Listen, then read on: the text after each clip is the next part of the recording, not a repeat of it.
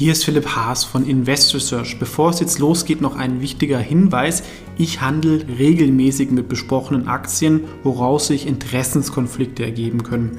Auch wenn ich nach bestem Wissen und Gewissen recherchiere, können es natürlich Fehler geben. Deswegen natürlich auch immer selber recherchieren. Ich übernehme dafür keine Verantwortung. Und diese Informationen stellen natürlich auch keine Empfehlung dar. Man kann mit einzelnen Aktien auch Totalverluste erleiden. Das sollte man wissen. Jetzt viel Spaß beim Podcast.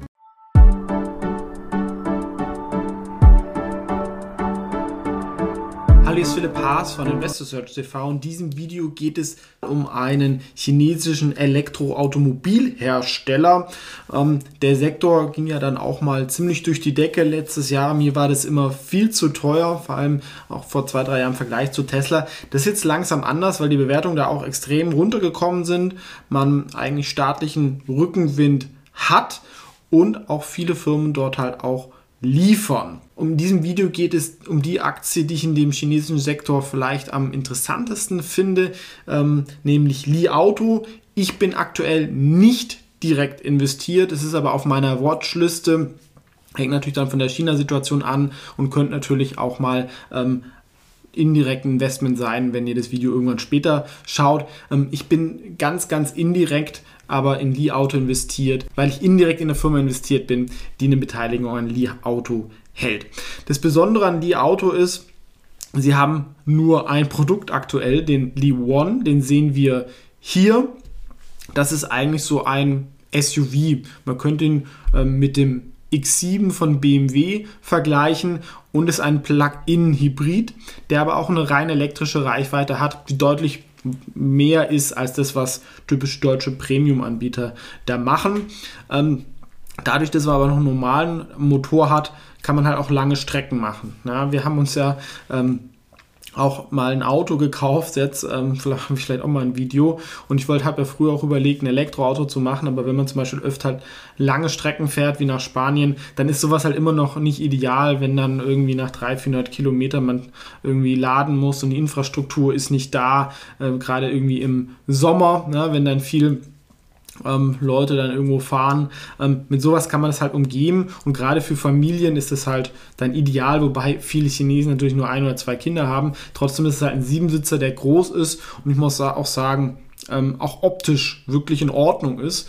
Ja, das chinesische Autos waren ja schon immer technisch relativ äh, schwach, deswegen kamen die auch nie in den Westen und weil auch eine These bei der deutschen Automobilindustrie ist ja nicht nur Tesla, sondern die Konkurrenz kommt halt auch aus China, die halt immer besser wird. Gibt sehr, sehr viele Marken und die gehen halt wirklich in das Segment von BMW und Co. rein und die Verkaufszahlen sind auch sehr, sehr beeindruckend, können wir uns auch gleich anschauen und auch das Feedback. Ich habe mir ein paar Videos angeschaut, also auch westliche Leute sagen, das ist ein gutes Auto. Ich könnte mir auch ehrlich gesagt selber vorstellen, sowas zu kaufen, kostet glaube ich 48.000 Euro. Also wenn man das mit dem X7 vergleicht, klar ist immer noch viel Geld, aber man kriegt halt auch relativ viel. Ähm, es ist wirklich halt von der Digitalisierung sehr weit, hier von der App. Ja, also das, was Volkswagen da liefert, auch noch im Jahr 2022, ist da im Vergleich wirklich unterirdisch. Ja, und das erinnert hier schon sehr an ähm, Tesla. Und auch der Fokus von der Strategie, dass man sich erstmal auf ein Produkt konzentriert, das richtig gut macht. Ähm, erinnert auch ein bisschen an Apple. Also wenn man es bullish äh, verkaufen möchte, könnte man sagen, ist so eine Mischung aus Apple und Tesla. Ähm, und wir sehen hier vom Automotor Sport Schnäppchen mit drei Motoren, also auch die normal kritischen Deutschen äh, sind da eigentlich positiv.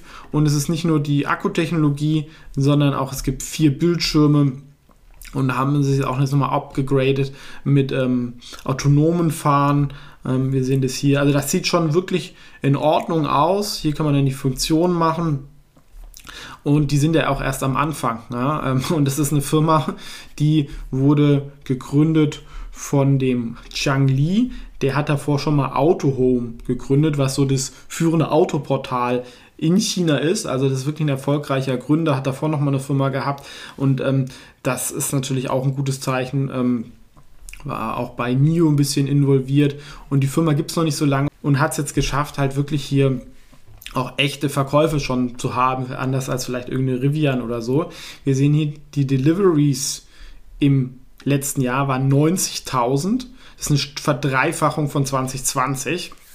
Und 90.000 ist ja auch eher ein Premium-Auto, ist schon richtig viel, weil wenn man das jetzt mal mit dem X7 vergleicht, der wurde 49.000 Mal in 2020 verkauft. Also man ist in dem Segment, klar, der X5 ist nochmal mehr, aber ähm, in dem Segment schon größer als äh, BMW und ist nur in China. Ja? Und man kann das Auto ja auch irgendwann exportieren, weitere Modelle starten. Ja? Also Li One, da kann es auch mal ein Li 2 geben und ähm, das auch besonders ist, die Firma ist wirklich halt schon profitabel mit okay Gross Margin für die Autoindustrie von 22 Prozent. Also wir sehen hier einen positiven Free Cashflow.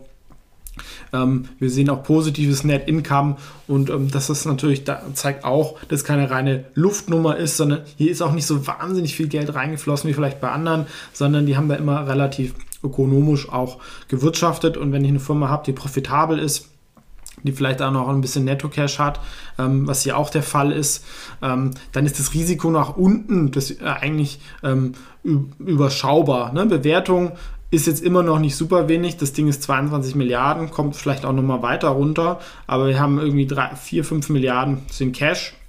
Und wenn man das rausrechnet, dann sind wir schnell bei EV-Sales von 1 fürs nächste Jahr.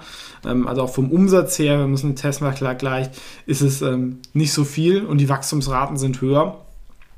Und ähm, gerade auch im Vergleich zu den anderen chinesischen Elektromobilproduzenten wie eine NIO und Xpeng sind sie deutlich profitabler. Meiner Meinung nach ein sehr gutes Team und ähm, auch halt vom Produkt her einfach moderner als eine BYD, die ja eher aus der Batterientechnologie kommt.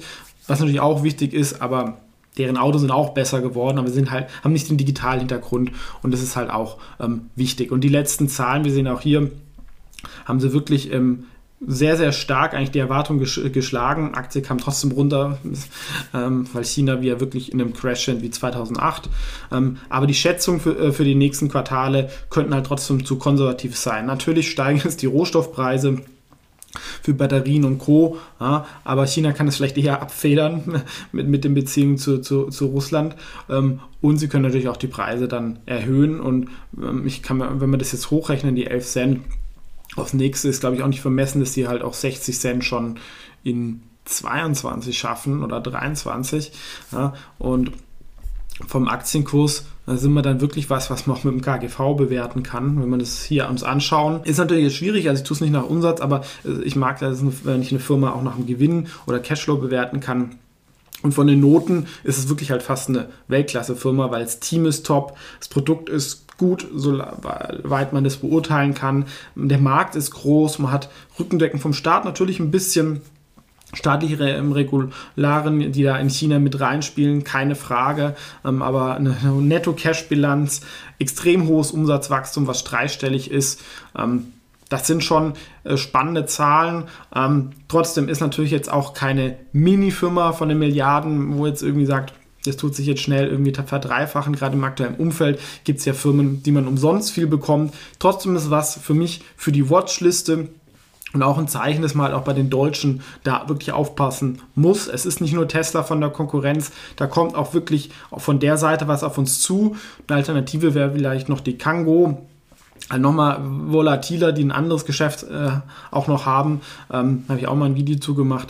Ähm, die haben eine Beteiligung von, von die Auto ein bisschen auch was verkauft. Das, ähm, deswegen wollte ich mir die Firma halt auch nochmal mehr anschauen. Aber finde auch Li Auto per se interessant vom Produkt etc. Ähm, und im normalen Markt, ja, wenn man das, äh, wenn es ein amerikanisches Unternehmen wäre, ähm, könnte ich mir ja gut vorstellen, dass das halt zehnmal so teuer wäre. Ne? Daran sehen wir halt auch die Diskrepanz. Das war also kurz und knapp meine Meinung zu Li Auto. Was ist eure dazu? Würdet ihr sowas kaufen? Ähm, was wären sonst noch spannende Themen im Bereich? Ansonsten vielen Dank fürs Zuschauen. Bis zum nächsten Mal.